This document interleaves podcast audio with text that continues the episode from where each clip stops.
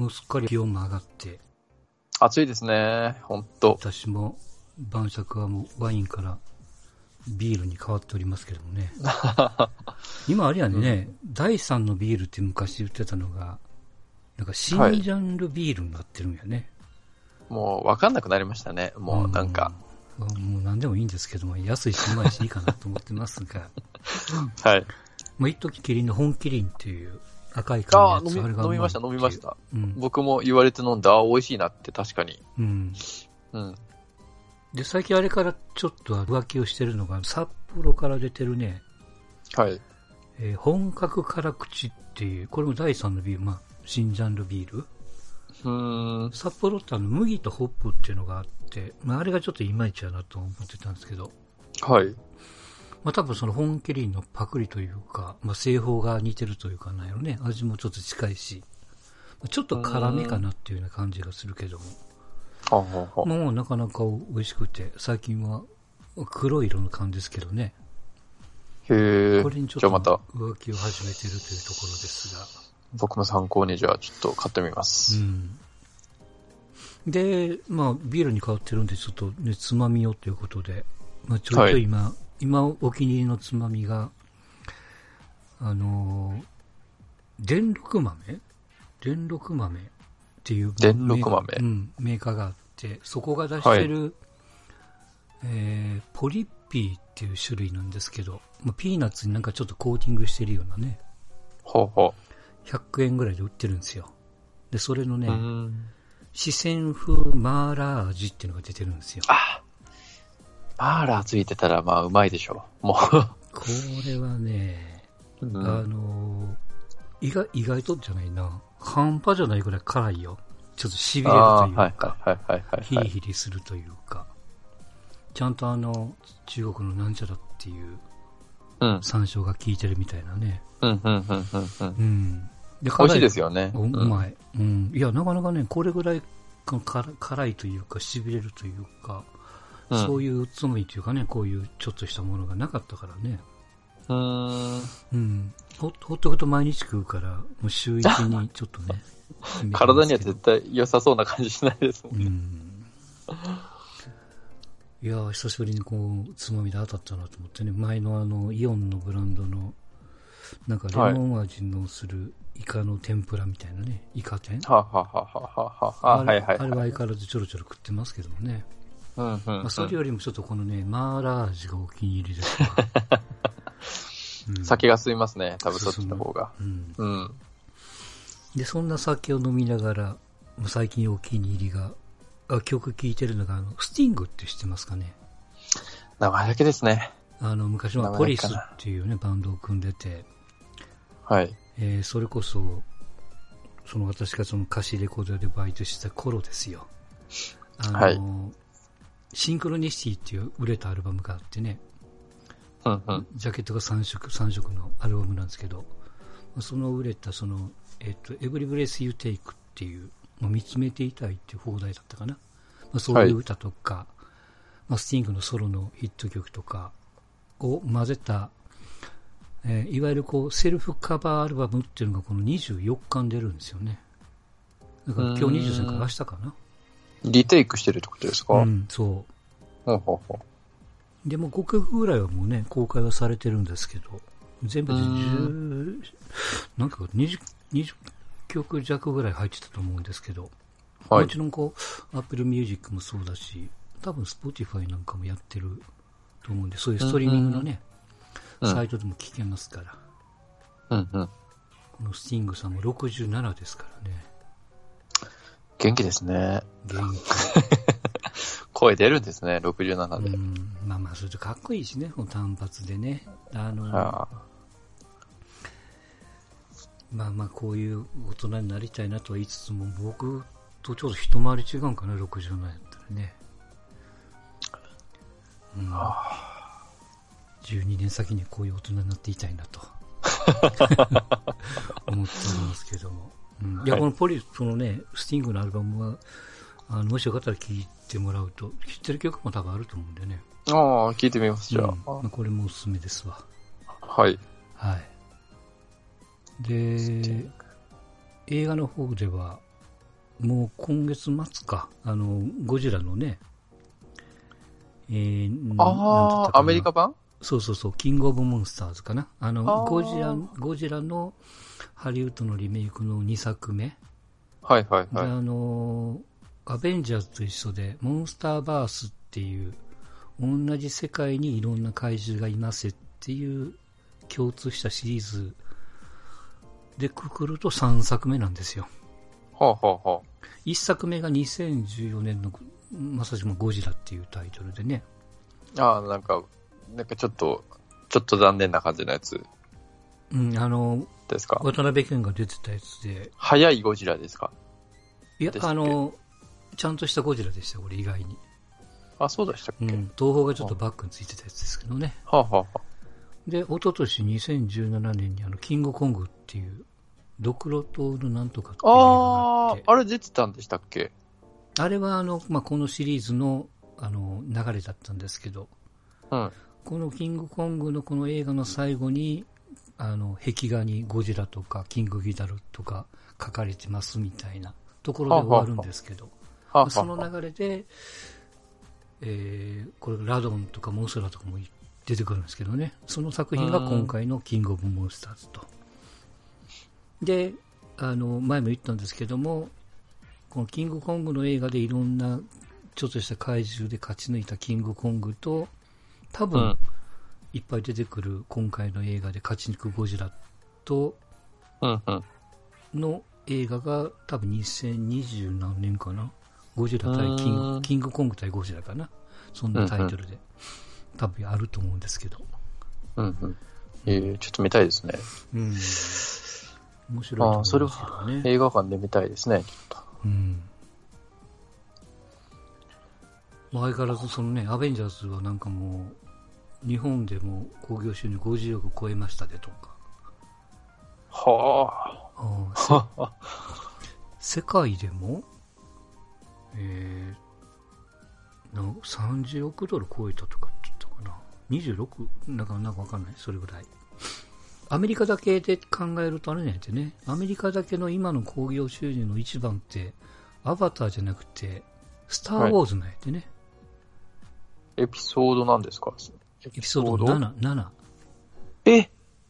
フォースの覚醒っていうのが、アメリカだけで捉えると、歴代1位ってスター・ウォーズなんですって。フォースの覚醒。へえ、そっか。これ世界に鳴らすとアバターが一番になるらしいけどね。はあ、はあはうん。あ、アメリカ人、スターウォーズ好きそう。でも、そんな、そんな何回も見たい映画だったかっていうと、まあまあまあ、でも、あれじゃない？その、スタその名作と言われたスター・ウォーズの6の次やったからね。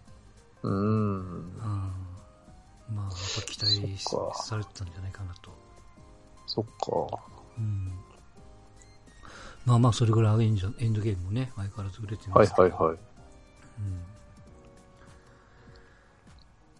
まあまあでもとりあえずまずはゴジラかなとこれもちゃんと見に行こうかなと思ってますけど、そうですね。僕もちょっと見に行こう。それはちょっと。この前なんかどこ？えじゃいつもあのロスの LA のチャ,、はいチャイナタウン？チャイナなんとかで、はい。試写会というかねあの世界的な初公開みたいなのやってたみたいですけど、うーん。うんまあ、レッドカーペットを敷いてどうこうとかっていうねなんかやってゴジラが歩いてたんですかね。やっぱ。いやー、どうなんだろう。わかんないけど。うん。まあまあ、ちょっと楽しみな作品ですよ。そうですね。ちょっとなんか、うん。まあ、ぜひね、映画館でも、マーラー味のポリッピーを持っていこうかなと、喉乾いて飲みすぎてトイレに、うん、気がちてしょうがないなと思いますけどね。はいうん。まあ、そんなところですが、あとは、えーっと、NBA ですけど、はい。まずあの、なんかね、高額契約するかせんかで、えー、ジミアン・リラードが4年、何億 ?200 億ぐらい？200億、200、うん、ぐらいじゃないですかね。円換算すると。すごいね。こんな契約、未だにあるんやね。あります、あります。もうあの、なんつうかね、こう、ずーっとチームにいるとサラリーキャップ計上されないみたいな、サラリーキャップを超えても、あ、いいみたいな契約を結ぶことができるんですよ。特別条項みたいな感じで。ああ、よそから来るとかじゃなくて。そうですね、そうそうそうそうそうそう。それがこう、なんていうんですかね。その長くチームにうん。いさせるインセンティブみたいなうん。感じで、移籍移籍移籍移籍みたいな感じで、こう契約切れた選手を取っていくと、がっつりサラリーキャップにうん。こう、やられるっていう。まあでもすごい、すごいね。うん。すごい、やっぱ金持ってますね。うん、金年持ってるな年間何億 ?50、50何億か。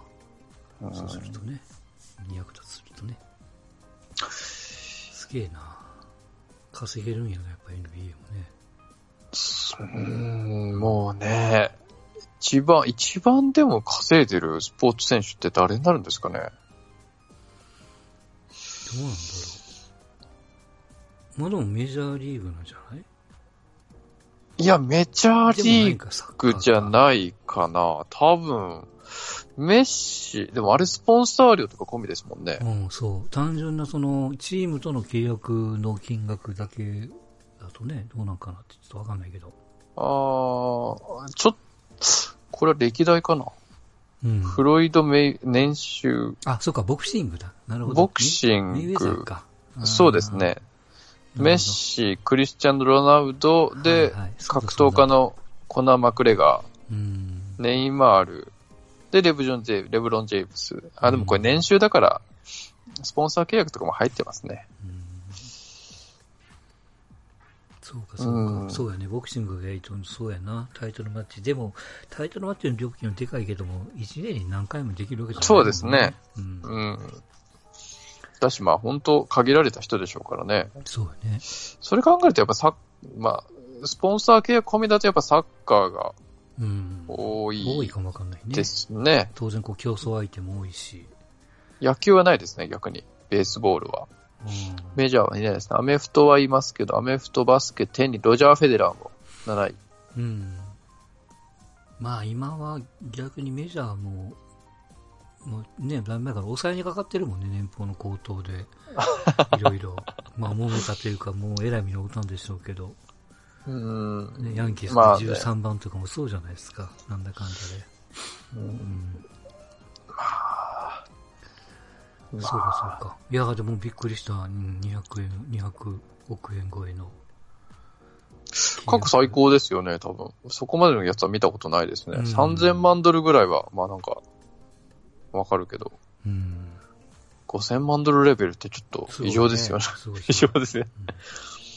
うん。で、プレイオフは、まあ、結果、ウォリアーズが4連勝と、ブレイザーズに4た強い。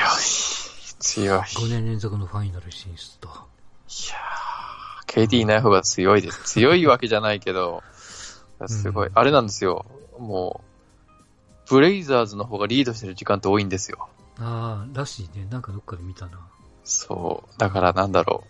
あの、マイケル・ジョーダンがいたブルズっぽいんですよね。なんか、必ず第4クォーターであの時のスリーピートしてた時のブルズってこうひっくり返してたイメージがあるんで、うん、うん、なんか、あうま、うん、参りましたね。すげえな。まあ、一方、東はね、結局、まあ、現在のところ2勝 2, 2敗のタイと。そうですね。うん。うんお互いホーム同士、ホームゲームを勝ってるっていう感じかな。そうですね。うん。うん。まあ、まあまあ、好きにやってよって感じですけど。そうですね。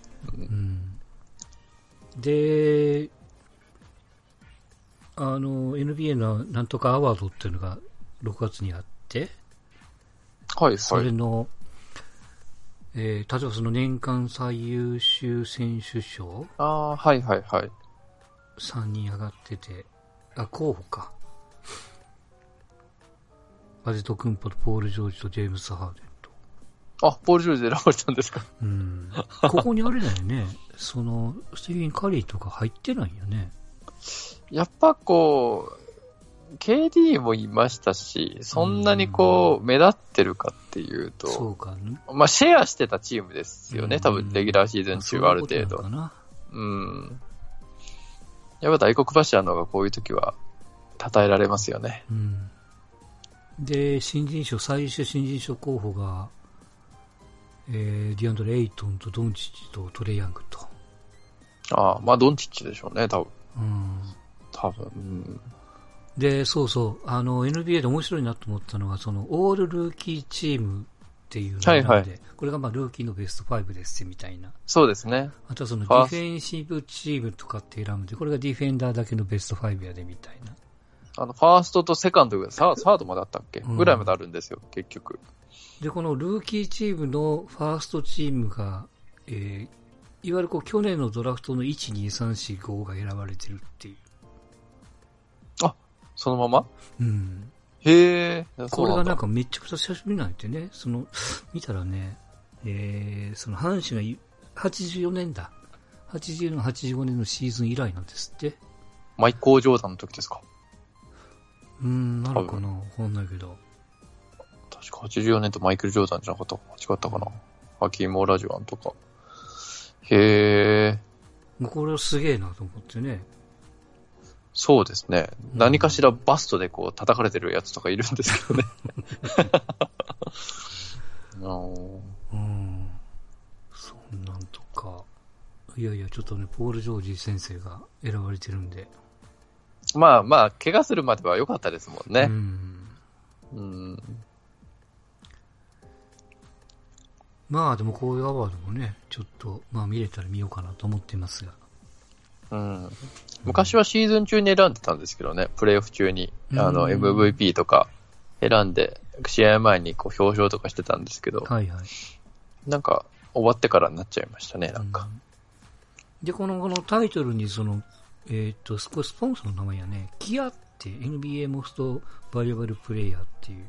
このキアって韓国の、キアタイガースのキアやね。そうです。かそう、韓国の自動車メーカーですよね、確か。うんうん韓国？中国？韓国。うん韓国ですよね。うんですよね。うんすげえな。ここに楽天って入るやつったらもっとすごいと思うけどね。ああ、じゃあさすが、あーでもどうかな。さすがにチームスポンサーレベルだったらいけるけど、うんね、リーグスポンサーになるとやっぱちょっと桁変わるんじゃないですかね、多分。うん。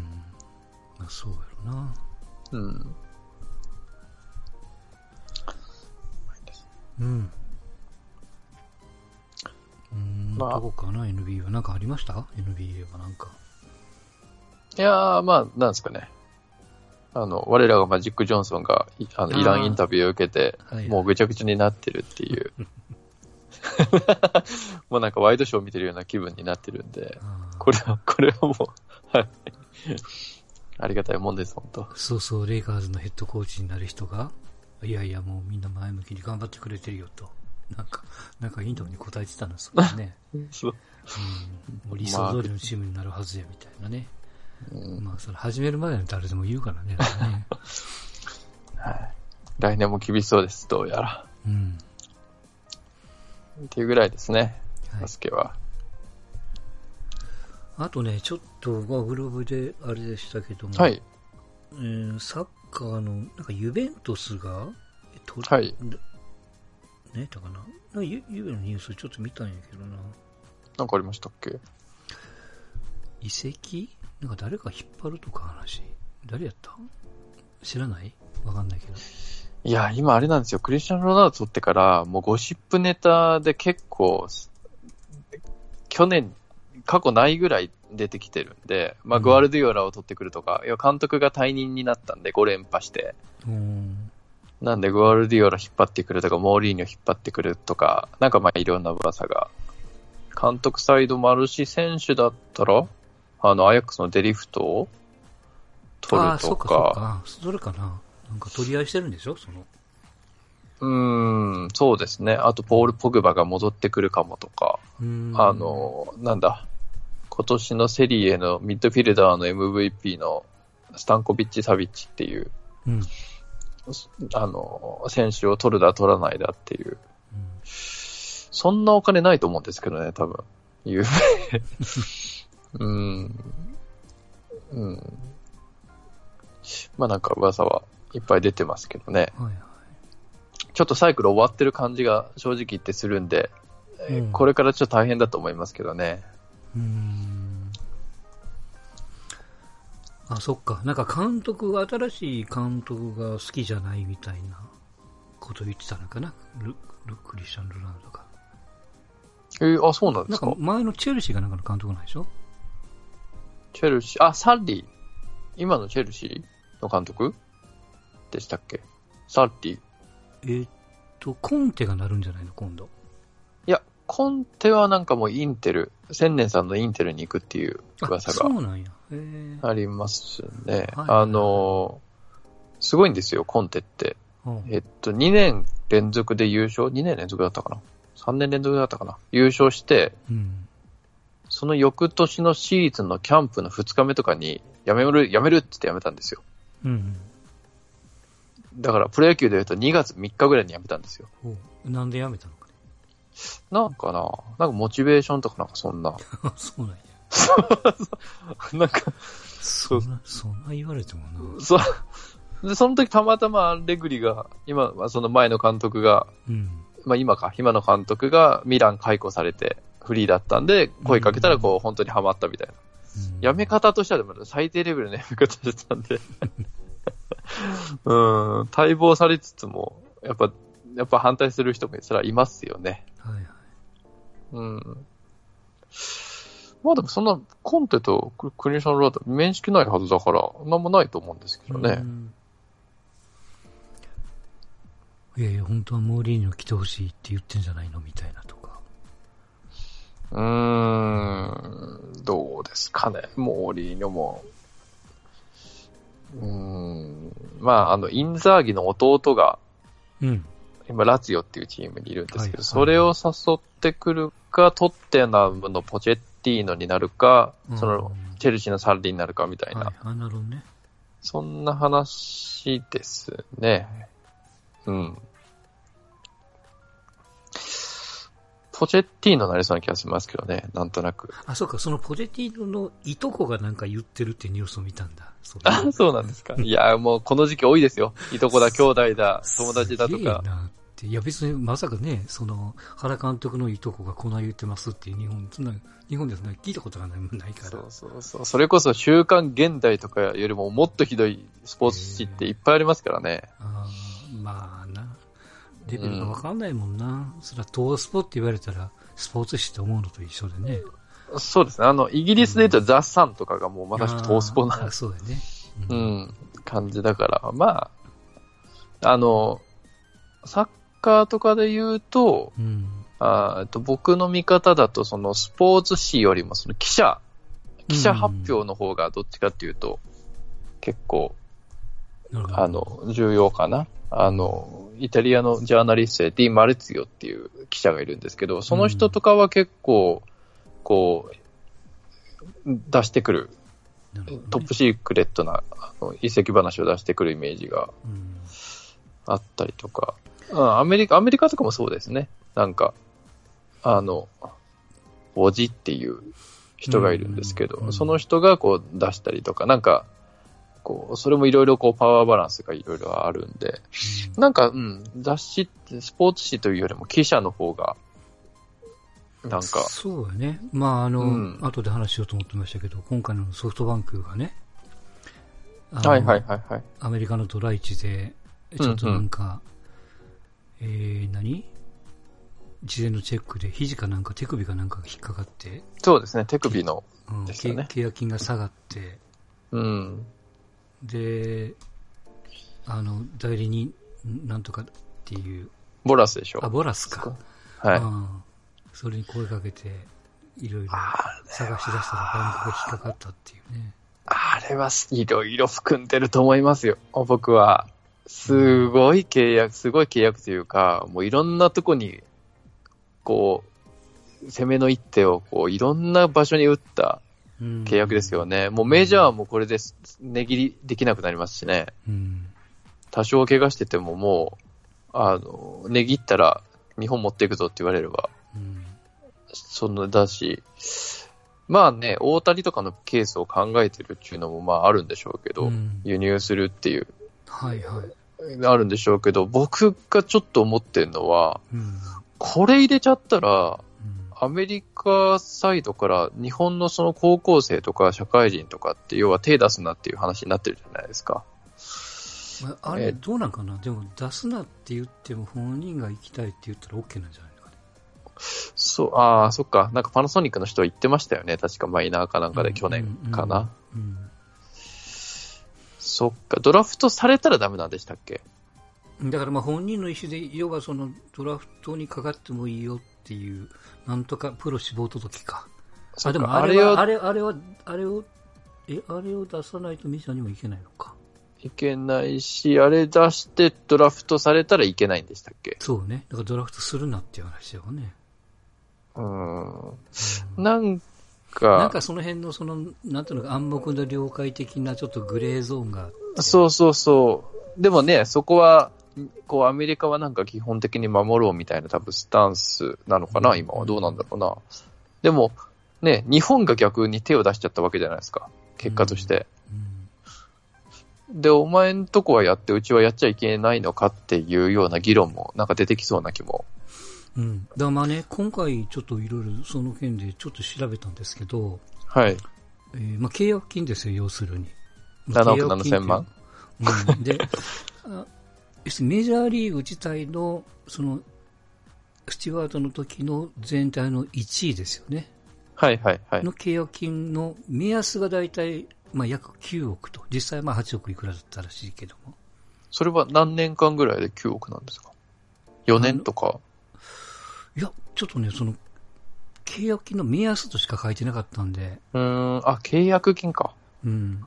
で、あともう一つ言うのは、ドラフトで指名された選手はマイナー契約しか許されないっていうのがついてるんですよ。で、まあいろん、まあまあ、契約金はもっと高いけども、まあ若い選手でもあり、特に大谷と一緒でね、なんか年齢制限一つ入れてるから、あそこは。うん、うん、うん、うん、うん。だから本人がなかなか上に上がれないとか、経験積めないとか、要するにうん僕らがよく言ってる、えー日本の NPB を経験してからメジャーに行った方がいいと。でも本当に行きたいならば、えーヤンキースの誰、加藤かな？なんか言ってる、うん、うん、うん、うん。直接行って下から這い上がれみたいなね。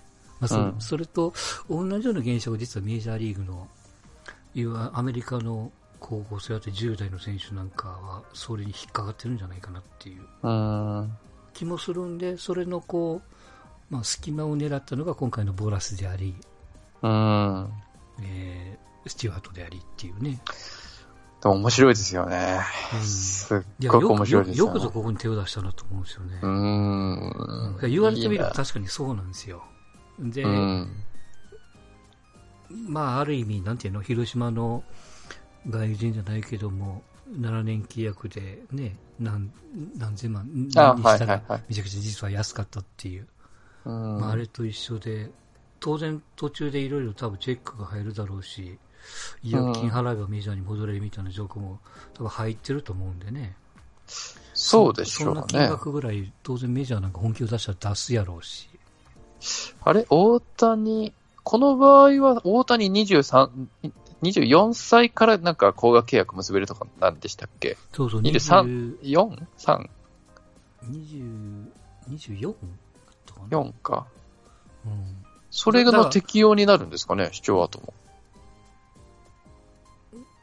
も。だからまあ、その契約金っていうことと考えると、日本でいうドラフトの契約金って1億5000はいはい万が上限みたいなイメージがあるじゃないですか。うん、うん、うん。うんさっきの目安の金額でいうと、全体の1位は9億ぐらいもらえるけども、うん全体の10番目っていうのは1500万ぐらいしかもらえないっていうね。そんな安いんですか？うんわ、すげえあ、なご。めんなさい。10巡目の最後やから、だから300番目か。ああ、なるほど、なるほど。うんなんか、シチュワートは4億が2億で？だったかな？5そうそうそうそう億、5億が2億ぐらいに削らされて、うん、それにドライ腹をかいだけども、全体で言うと8番目で4億ぐらいだったと。うんまあでも手首に故障とかあんだったら日本でね、やる方がなんか、うんえこう、いいような、なんか、ね、6日とか7日の文化で、そうね。まあ、それと手厚い契約もしてもらえそうやしね。うーん、うん。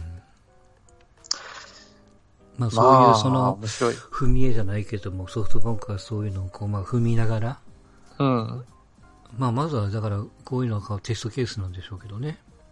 そうですまあ、ね。とはいえ、えーソフトバンクってあの、メジャーから、その、まあ、マイナーでよくやれてるよ、えーっと、左ピッチャーの、左ピッチャー、モイネロ？あ、モイネロとか、うん。意外とあの、できそうでできないルートで、あの、と中、中南米のうん。スカウトもいるんですよね。確か専用の。うんあの、なんか昔見た記事、記事であの、うん韓国ってすごいんですって。中南米のスカウトって。うん。もう日本よりはっきり言ってすごいから、うん。そこの獲得競争で確か遅れてるらしいんですよ。有望選手は韓国に持っていかれるぐらいあるらしいんですよ。はいはい。それをどうにかしようと思って、ホークスが採用して、その1番目の採用がスワレスだったかな、確か。あそう、なるほどね。それはプロ1年目とかだけど、これはいいっつって、即採用したような話だった気が。はうん。だから、なんかな、なんかこれ、これなんとか、コレスなんとかっていうのも17歳とか、確か18歳とかうん。そうね。うん。うん。まあだからいろいろね、こう、やろうとしてるところが。いや、すごいなと思いますよ。うん。これね、ウエスタン、うん。まあいきなり上では投げないでしょうから、うん。ね、それこそ、こ甲子園じゃなくてどこでしたっけ？阪神だと。えっと、なるほど。鳴尾浜で投げてんじゃない？すごいね。なるほどね。そんな見れるんやと思うね。そうそうそう。うん。これは西の方の人らはもういいよ。いいですよこういねう。選手を。うんそれはあの、ね、日山の新鎌ヶ谷で吉田康生と柿田とか見てるレベルじゃないからね。うんうんそうですね。だから僕もゆゆふ、ゆふ球場か、広島だとう、ん山口県だかな、ね、行けるタイミングがあったらね。そう、行ける大群があって、ね、視聴アートが投げるっていうのはちょ、ちょっとさすがに見に行きたいなっていう気がうんしますね。確かね、6月にソフトバンク戦甲子園であるんですよね、ファームが。投げてほしいですね。うんいや、まあまあ、多分そこには間に合わないんだろうけどね。ああ、当然ね。そういう機会で投げてほしいなと思いますけども。いや、ちょっとね、びっくりしたニュースかなと思いましたよ。うん、そうですね。うん。あとは、ちょっと野球の話はストーンちゃん来てからにしますけども。はい。ちょっとつなぎであの、陸上の話をちょっと、えーとはいはいはい前回あのね、世界リレーというお話をちょっとしましたけど、えーと、実はその、先週末、19、はい20かな、えー日本では大阪のヤンマースタジアム、あの、セレッソのホームで、成功ゴールデングランプリっていう陸上の大会されてたんです。はい。で、そこに、えーまあ、えー 4×100 メーターのリレー、うんえー世界リレーでバトンああ、落としたやつ。ミスした、落としたか、うんただ山形小池桐生、これがそのまんま大阪に来て、うん。えー世界リレーの1位のタイムのアメリカが38秒34だったんですけど、はい。えーこの大阪で走ったこの4人が、えー38秒ジャスト。今シーズンのワールドレコードですよ。え、へえ、すごい。で、1番と。まあ確かにその世界リレーで3番目まではアメリカぶっちぎってたからね。うん。うん。あれさえなければっていうたらればでしたけども、まあ実力を大阪で見せたと。うん。で、同じその、えー男子で100メーターとかも、もちろんこういろんな、あの、種目がある中で、えー100メーターは桐生が10秒01かな今シーズンの自己ベストですよ。うん。で、実はその、あ、が、で2位になったんですよ。で、一番はあの、うんうんえーちょっと年齢のくったジャスティン・ガトリンというアメリカの選手で、これが10秒ジャストと。うん。で、えーリレーの第3走者の小池、彼あの実は去年のえーアジア大会の200メートルの金メダルリストなんですけど、まあ、彼がうん。10秒04で4番目、うん。で、山形が10秒11の5番目、多田が10秒12の6番目と。うん。まあまあ100メートル走ってもこんだけのタイムの人間が4人集まって、リレーを組んで、ちゃんと行くと38秒で勝てるぐらいの力があると。だからまあ。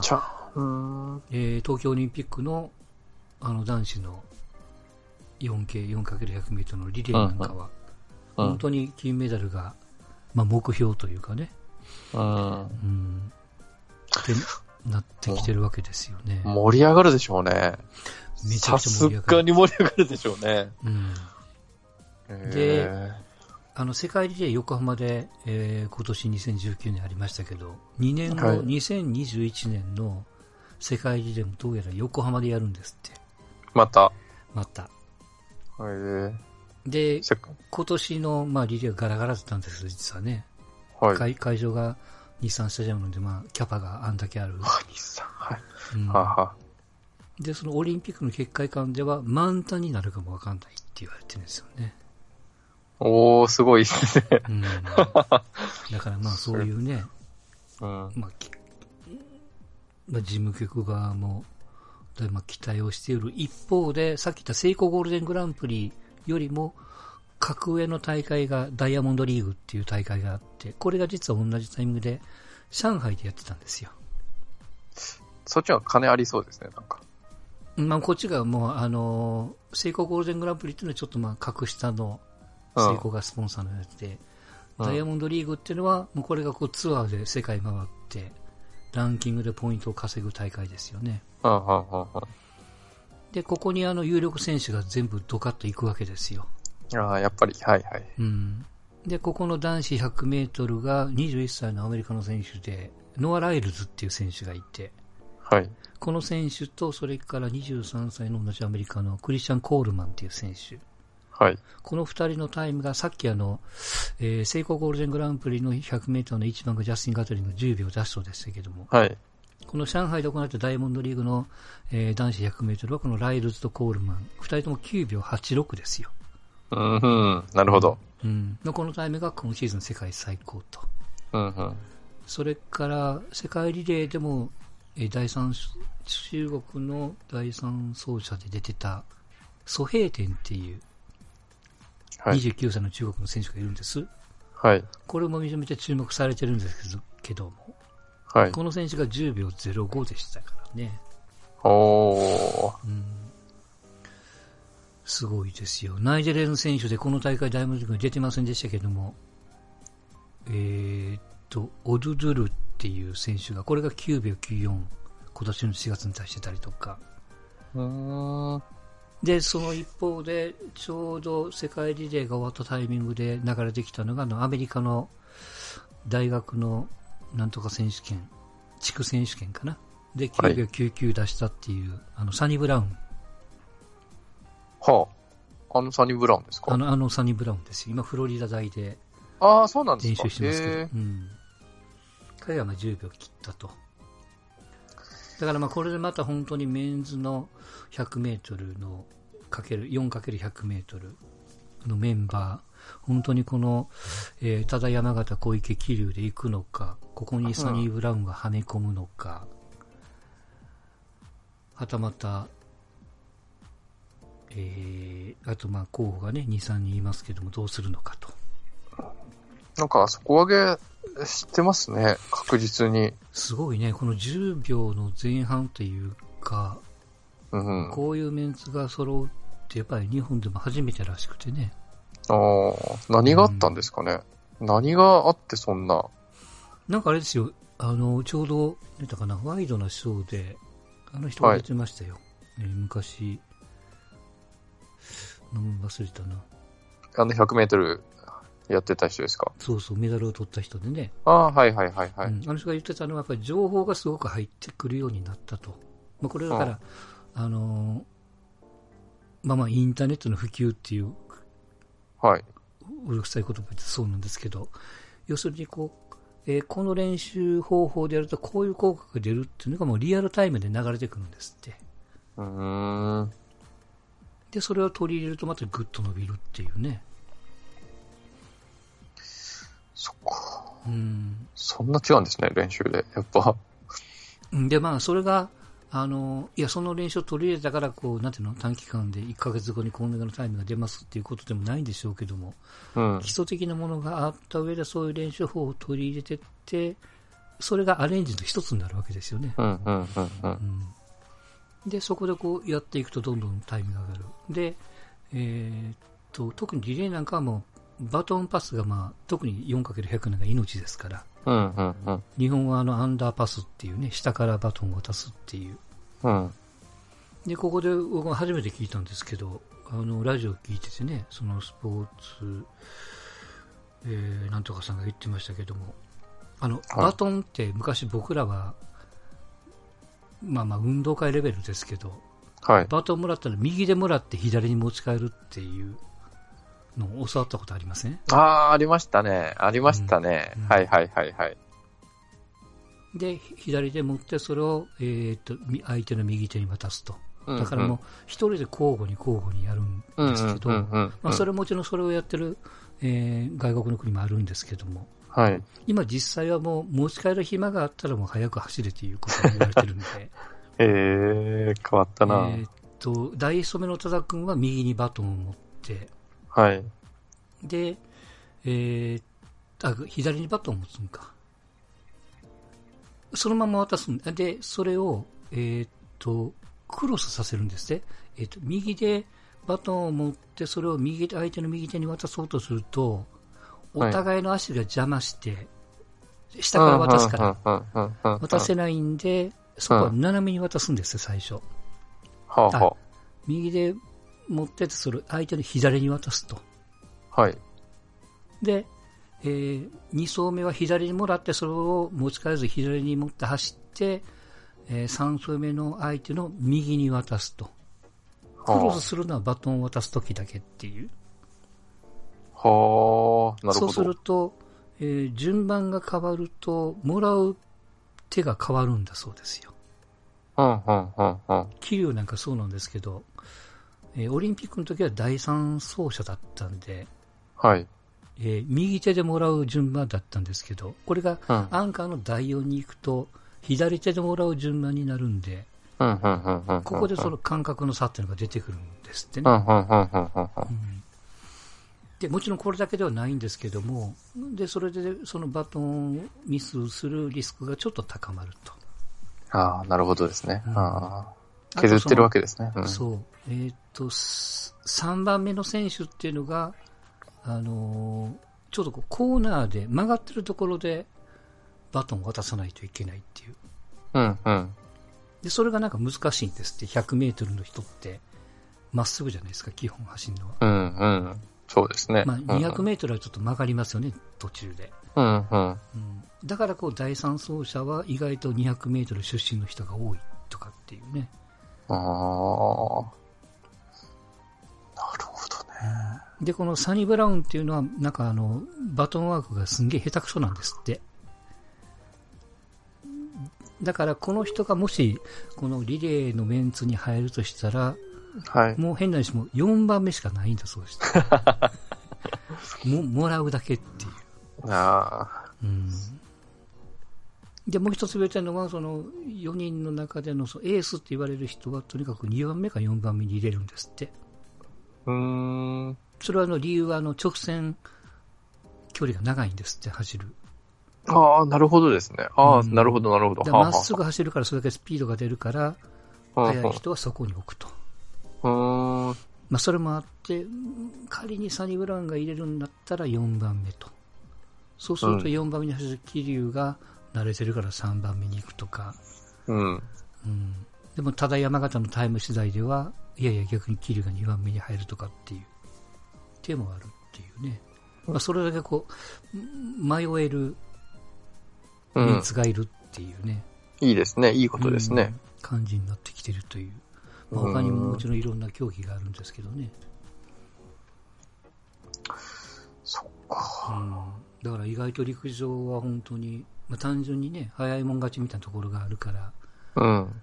あの、細かいカメラで見なくても、もちろんこう、ちゃんとしたしっかりしたゴールの測定があるだけでね、うん、うん。順番が決まりますから、非常に分かりやすい競技ではあるし、まさかこういう陸上の競技で100メートル、まあ、まあ、リレーではありますけども、んまあ、メダル争いができるっていうことのワンランク上の金メダル争いができるっていう次元になってるっていうのがすげえな、考えられないですね。いや、決勝に出れるなんてもう、全然思ってなかった時代ですからね。本当そう。ねえ。うんへえ決勝に残っても世界で8番目やでっていうね、そうそうそうそう。それこんで喜んでた自分から考えるとね、すごいね。これはすごいなっていう、うん。うん、感じになってきてるっていうのが現状のうん陸上界だと。どれだけお金が入ってくるかですね。うん。結局は。そうね。だからまあ今回のその世界リレーで、いろいろ、まあ不備もあったらしいし、なんか、入場券カードで買えんかったみたいなところもあったみたいだとか、はなんかキャッシュレスとは言われてながらも、なかなか、でも実際現場に行くとなかなかそういうのがね、あ。うん。うん、進まないというか、あの、世界リレーですけど僕もあれ、あの、僕は現地で買おうと本当は思ってましたけど、はい。